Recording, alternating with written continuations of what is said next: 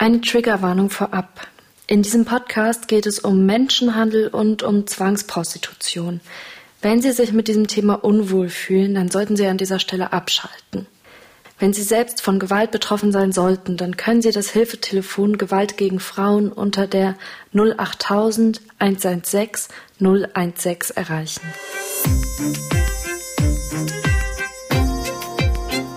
Sie hören den Podcast MDR Investigativ hinter der Recherche. Ich bin Esther Stephan und arbeite für die politischen Magazine des Mitteldeutschen Rundfunks. Ja, die Vorwürfe sind, dass sie aus Bulgarien hier nach Deutschland gebracht worden ist. Zwei Monate sie als Gefangene in dem Etablissement gehalten wurde. Sie ist geschlagen worden, ihr ist gedroht worden, dass man sie von der Brücke schmeißen würde. Ihr ist der Pass abgenommen worden, sodass sie auch keinerlei Möglichkeit hatte, das Land irgendwie zu verlassen. So fasst die Anwältin Gesa Israel die Vorwürfe zusammen, die gegen drei Angeklagte erhoben werden. Die Anwältin vertritt eine mutmaßlich von Menschenhandel und Zwangsprostitution Betroffene vor Gericht. Der Prozess in Dresden läuft seit einem Jahr. Caroline Hantjes und Marcel Siebmann haben für MDR Exactly recherchiert, was genau in Dresden passiert sein soll und aus welcher Lage auch die Betroffenen kommen den Film zur Prostitution gezwungen, wie Frauen in Deutschland brutal ausgebeutet wurden, den finden Sie in der ARD-Mediathek und bei YouTube. Ich spreche jetzt aber erstmal mit Caroline und Marcel über die Recherche zum Film. Hallo. Hi, hallo Esther. Bevor wir über den Prozess sprechen, lasst uns noch mal klären, worum es da eigentlich geht. Also es geht um Menschenhandel, es geht um Zwangsprostitution. Das sind natürlich so wahnsinnig große Begriffe. Was bedeutet das denn am Ende eigentlich? Was heißt das? Also Menschenhandel bedeutet, wenn Menschen angeworben werden, um sie dann auszubeuten, also für eine Form von Arbeitsverhältnis. Also es ist ein bisschen missverständlich. Es geht ja nicht um so Schleusungsaktivitäten, also jemanden zum Beispiel illegal in ein anderes Land zu bringen oder so, sondern es geht darum, dass mit der Arbeit von Menschen ausbeuterisch viel Profit gemacht wird. Und eine Form davon, die so auch im Strafgesetzbuch aufgeführt wird, ist eben Zwangsprostitution, neben eben Zwangsarbeit oder Ausbeutung durch Bettelei. Und Zwangsprostitution ist dann für sich genommen nochmal besonders strafbar, weil eben Sexarbeit ja unter bestimmten Bedingungen in Deutschland legal ist. Aber in dem Moment, wo Betroffene dazu gezwungen werden, gilt es dann als Zwangsprostitution. Der Prozess in Dresden, der läuft jetzt seit einem guten Jahr. Könnt ihr noch mal zusammenfassen, worum es da eigentlich geht in dem Prozess? Also es geht um ein mutmaßliches Menschenhandelsnetzwerk, die dort an verschiedenen Orten Frauen, die sie größtenteils aus Bulgarien nach Deutschland gelockt haben sollen, ausgebeutet und zur Sexarbeit gezwungen haben sollen. Da geht es unter anderem um einen Nachtclub, in dem das passiert sein soll, ein Massagestudio und das Ganze soll über so einen Escort-Service so eine Online-Seite angebahnt worden sein. Und die Vorwürfe gegen die Angeklagten sind Zuhälterei, Menschenhandel, Zwangsprostitution, teilweise auch Körperverletzung und Erpressung. Ihr habt den Prozess jetzt auch schon eine ganze Weile begleitet. Wie seid ihr überhaupt darauf aufmerksam geworden? Weil es gibt ja die ganze Zeit irgendwelche Prozesse. Wie so genau habt ihr diesen dann rausgepickt? Es gab 2019 in Dresden Razzien gegen diese mutmaßlichen MenschenhändlerInnen. Das wurde erstmal von der lokalen Berichterstattung begleitet. 2020 wurde dann der Anklage erhoben. Und da war auffällig, dass bei diesem Prozess, als wir dann mal Kontakt aufgenommen haben zu einem Opferverband, der dort Betroffene vertritt, dass extrem viele Betroffene in diesem Prozess aussagen. Und das war ziemlich ungewöhnlich. Dann haben wir uns eingehender damit beschäftigt und hatten auch das Gefühl, dass dieses Thema Menschenhandel eines ist, was teilweise so ein bisschen unterm Radar läuft, aber ein sehr relevantes Thema ist, in dem es um Arbeitsausbeutung, um Ungleichheit geht, die ausgenutzt wird und das wollten wir uns dann mal genauer anschauen. Wieso war das ungewöhnlich, dass da so viele ausgesagt haben? Die Schwierigkeit ist häufig, Betroffene zu finden, die dann da auch aussagen, weil das natürlich mit einer extremen Belastung verbunden ist und auch gefährlich sein kann für die, die gegen solche Menschenhandelsringe dann aussagen. Mhm. Vor Gericht stehen drei Personen. Wer sind die? Bei den Angeklagten handelt es sich um Gabriela P. Das soll die mutmaßliche Chefin des Netzwerks gewesen sein, zusammen mit ihrem Ehemann, der inzwischen verstorben ist. Also sie hat diesen Escort-Service, über den die Begegnungen zwischen den Sexarbeiterinnen und den Freiern angebahnt wurden, die leitet den. Und sie soll bestimmt haben, wie die Bedingungen waren, wie die Preise zum Beispiel waren für die Sexpraktiken. Die soll das auch alles ausgehandelt haben mit den Freien und am Ende eben Geld eingestrichen haben. Und dann gibt es noch so eine Art Zuhälterinnenpärchen, Boshi Dayot und seine mitangeklagte Freundin. Die haben das Geld von den Mädchen abgenommen, sagt die Anklage. Und Boshi Dayot soll außerdem bei der Anwerbung der betroffenen Frau eine Rolle gespielt haben. Das heißt, besonders als Loverboy. Er hat Frauen in Bulgarien eine Liebesbeziehung vorgespielt, sagt die Anklage, um die Frauen dann quasi unter Vorspiegelung dieser Beziehung nach Deutschland zu locken und hier dann auszubeuten. Teilweise war es aber auch die Androhung von Gewalt, so die Staatsanwaltschaft. Lasst uns nochmal auf die Opfer schauen. Ihr hattet Kontakt zur Anwältin einer Betroffenen. Gesa Israel heißt die Anwältin, die haben wir vorhin auch schon mal gehört. Und die Betroffene, die nennt ihr Milena. Wie habt ihr denn eigentlich rausgefunden, was genau mit Milena passiert ist? Natürlich ist eine Anwältin erstmal die Person, die für eine Betroffene von einer Zeugin sprechen kann und das auch auf so eine sichere Art und Weise, weil die ist ja ihrer Mandantin verpflichtet und die wirkt quasi als Mittlerin. Und in dem Fall haben wir eben mit ihr sprechen können darüber, was ihre Mandantin betrifft. Mit Milena ähm, konntet ihr aber nicht sprechen. Nee, genau. Mit Milena haben wir nicht sprechen können. Wir sind ja nach Bulgarien gereist. Wir sind dem dann auch nicht so intensiv nachgegangen, weil die Schwierigkeit gerade bei vielen von diesen Menschenhandelssituationen ist, ist, dass da nahe Bekannte involviert sind. Und da ist es dann einfach schwierig, so zu agieren, dass man nicht vielleicht auch so Betroffene in Gefahr bringt. Was meinst du damit, dass nahe Bekannte involviert sind? Inwiefern? Also die Expertinnen, mit denen wir gesprochen haben, beschreiben das als so ein typisches Muster, damit Menschen in so eine Situation hineingeraten, in der sie dann so krass ausgebeutet werden, gerade in diesen Fällen von Zwangsprostitution. Da sind oft Menschen involviert, denen die Betroffenen vertrauen. Und das sind oft dann eben diese Loverboys. Das klingt halt so fast schon abgedroschen, aber das ist tatsächlich so ein Muster, das offensichtlich noch sehr häufig auftaucht, also dass irgendein Typ so eine Liebesbeziehung vorspielt und sich Betroffene davon ja in so eine Situation bringen lassen, in der sie dann ausgebeutet werden. Also das ist ja auch der Vorwurf hier in diesem Fall, dass Boshi Dayot äh, Frauen in eine Liebesbeziehung vorgespielt haben soll, die dann nach Deutschland gebracht hat und die dann hier auf einmal in die Situation hineingeraten sind, ups, okay, das ist gar keine richtige Beziehung, der hat eigentlich eine andere Freundin und die zwingen uns jetzt hier uns zu prostituieren. Also so soll es jedenfalls auch in dem Fall von Milena gewesen sein. Und dieses nahe Umfeld, also dass man sich irgendwie kennt, auch über verschiedene Ecken, dass vielleicht die Familien bekannt sind oder so, das ist was, was wohl häufig in Fällen von Menschenhandel auftritt, sagen uns Expertinnen. Und deswegen weiß man natürlich nicht, ja, also mit wem kann man jetzt sicher darüber sprechen, was da passiert sein soll. Mhm. Ihr seid dann für die Recherche auch sogar bis nach Bulgarien gefahren und erzählt es eben auch viele dieser Frauen Romja sind, also zur Roma-Community gehören. Warum sind gerade Romja eigentlich dann häufiger als andere Gruppen von Menschenhandel tatsächlich betroffen? Wir haben dann zwei äh, SozialarbeiterInnen vor Ort getroffen, die aus der Romja-Community kommen, aus der auch zwei Prozessbeteiligte kommen uns aber auch mit der Leiterin der Organisation ausgetauscht. Und denen war immer wichtig zu betonen, dass die Stigmatisierung und Ausgrenzung, die es immer noch gibt, auch ganz stark einhergeht mit wirtschaftlichen Folgen für viele Menschen und die dazu führen, dass für viele Menschen dann nur eine prekäre Arbeit möglich ist und sie auch leicht als vulnerable Gruppe in Ausbeutungsverhältnisse geraten und haben uns auch erklärt, dass es teilweise je nach Geschlecht sehr unterschiedliche Formen sind. Bei, bei Männern ist es häufig in der Fleischindustrie oder im Bau, Frauen in der Pflege oder der Sexarbeit. Wir haben also ja angefangen zu recherchieren. Was hat sich hier in Dresden eigentlich abgespielt? Haben dann auch teilweise Prozessdokumente zugespielt bekommen, durch die wir ein bisschen was verstehen konnten über die Situation in Dresden und auch über die Beteiligten an dem Prozess.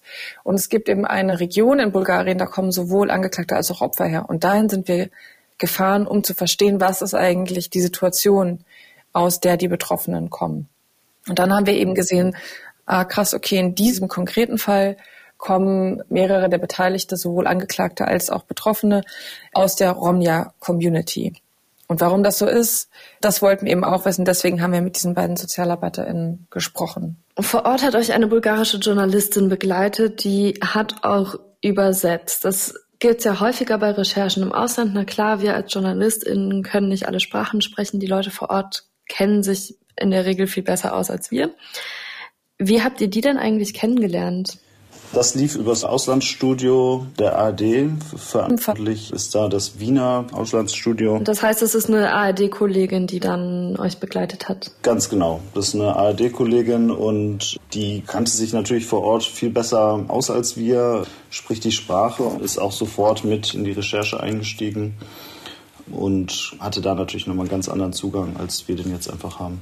Caroline, du hast mit dieser Kollegin zusammen auch in einem Schutzhaus in Bulgarien Anna Nikolova getroffen.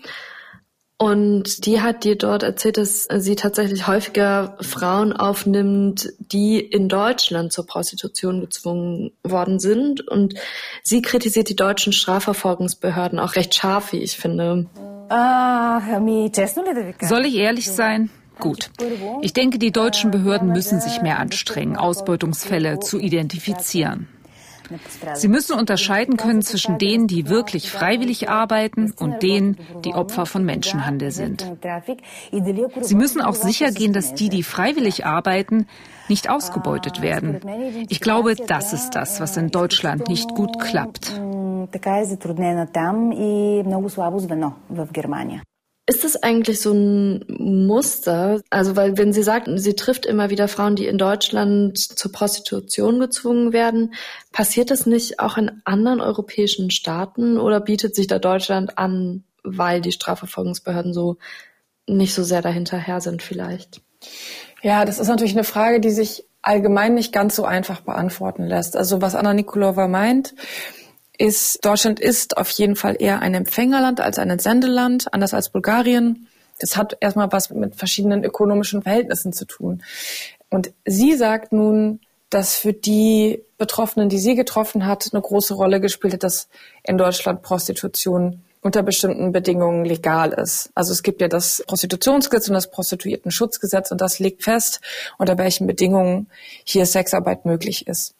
Und eigentlich soll das auch einen Rahmen stecken, in dem das auf eine faire Art und Weise stattfindet. Anna Nikolova sagt, dass aber das ganz häufig eben nicht so richtig gut überprüft wird. Also wie sind eigentlich die Arbeitsbedingungen in den Bordellen? Wie sicher sind die Sexarbeiterinnen? Wie selbstbewusst können die auch bestimmen, was sie machen wollen?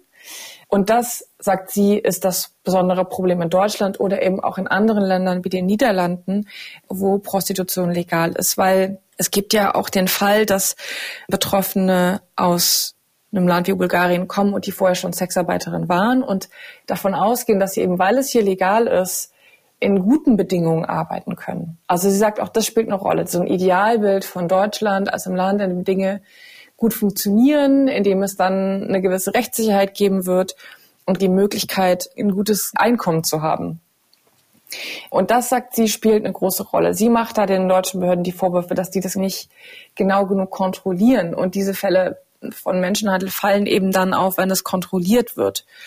Und zwar nicht nur irgendwie, sondern da braucht man tatsächlich bestimmte Zugänge, weil es natürlich um Zwangsverhältnisse geht, in denen Betroffene auch gar nicht so einfach sagen können, übrigens hier, das läuft nicht so super, ich ziehe jetzt vor das Arbeitsgericht oder so. Sondern da ist krasser Druck in den Beziehungen, oft geht es auch um Gewalt. Und da würde es eben darauf ankommen, dass die Strafverfolgungsbehörden das sehr genau in den Blick nehmen und mit sehr viel Aufwand auch kontrollieren. Und dann sagt Yvette Wölschow bei euch im Film von der Uni Fechter nochmal eine Ebene tiefer, dass es in Sachsen im Gegensatz zu anderen Bundesländern noch viel weniger Ermittlungsverfahren gibt. Warum genau in Sachsen? Was ist das Problem in Sachsen? Also das Problem überhaupt mit Fragen von Menschenhandel und Zwangsprostitution ist, dass das eben so wahnsinnig im Dunkelfeld stattfindet. Also Deswegen kann man auch nie sagen, wie sind die absoluten Zahlen. Klar ist, und das geht aus dem Lagebild des Bundeskriminalamts hervor, dass es bestimmte Regionen in Deutschland gibt, wo es viel, viel mehr Ermittlungsverfahren gibt. Also zum Beispiel in Nordrhein-Westfalen, in Bayern und in Berlin. Und das erklären Expertinnen einerseits damit, dass es dort auch Städte mit großen, großen Rotlichtmilieus gibt, aber eben auch, dass dort spezialisierte Abteilungen bei den Strafverfolgungsbehörden gibt. Also in München zum Beispiel gibt es eine besondere Abteilung bei der Staatsanwaltschaft, die sich genau um diese Fälle kümmern. Und dann kann man eben auch anders ermitteln. Und sowas gibt es in Sachsen so nicht.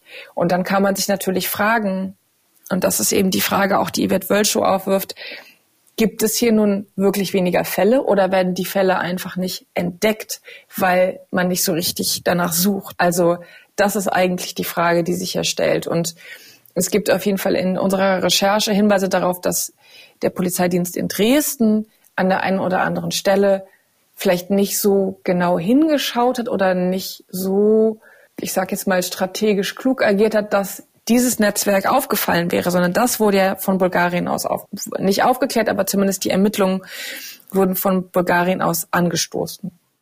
Ihr habt, während ihr zur Recherche in Dresden unterwegs wart, an dem Massagestudio, um das sich dieser Prozess auch dreht, eine Nummer gefunden. Und Marcel, du hast dann da angerufen und du hast dich als potenzieller Kunde ausgegeben, um herauszufinden, ob Gabriela P. dort eigentlich noch arbeitet. Wie war das eigentlich für dich zu einem Zeitpunkt, wo ja diese Vorwürfe auch einfach schon im Raum stehen? Menschenhandel, Zwangsprostitution, dich dort dann als Kunde auszugeben? Ja, erstmal war ich total überrascht, dass überhaupt jemand ans Telefon ging, weil das Bordell, was von den Betreibern da betrieben wurde, durften die Beschuldigten ja erstmal nicht weiterführen. Und da war es erstmal verwunderlich, dass es überhaupt noch eine funktionierende Infrastruktur überhaupt gab. Die Person hat sich als Maria erstmal vorgestellt und im Laufe des Gesprächs stellte sich dann aber heraus, dass es jetzt einfach nur für dieses Arbeitsverhältnis genutzter Name war und auf die Hauptangeklagte angesprochen, bestätigte die Person dann irgendwann, dass sie selber die Hauptangeklagte sei.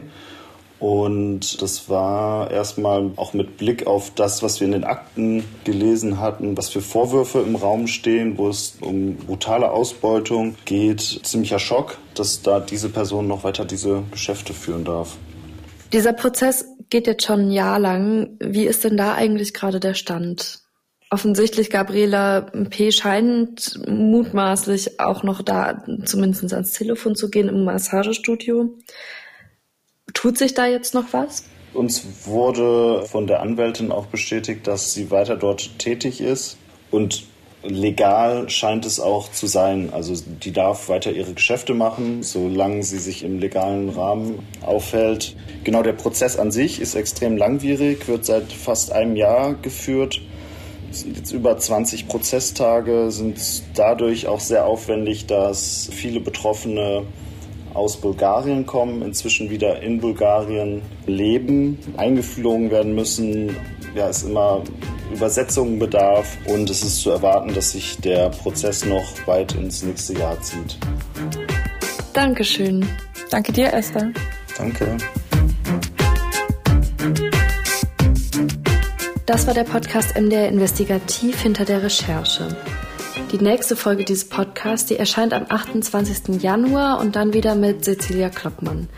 Wir freuen uns übrigens, wenn Sie uns Feedback hinterlassen. Das können Sie gerne per E-Mail an investigativ.mdr.de schicken oder auch bei Apple Podcasts. So oder so bleiben Sie gesund und machen Sie es gut.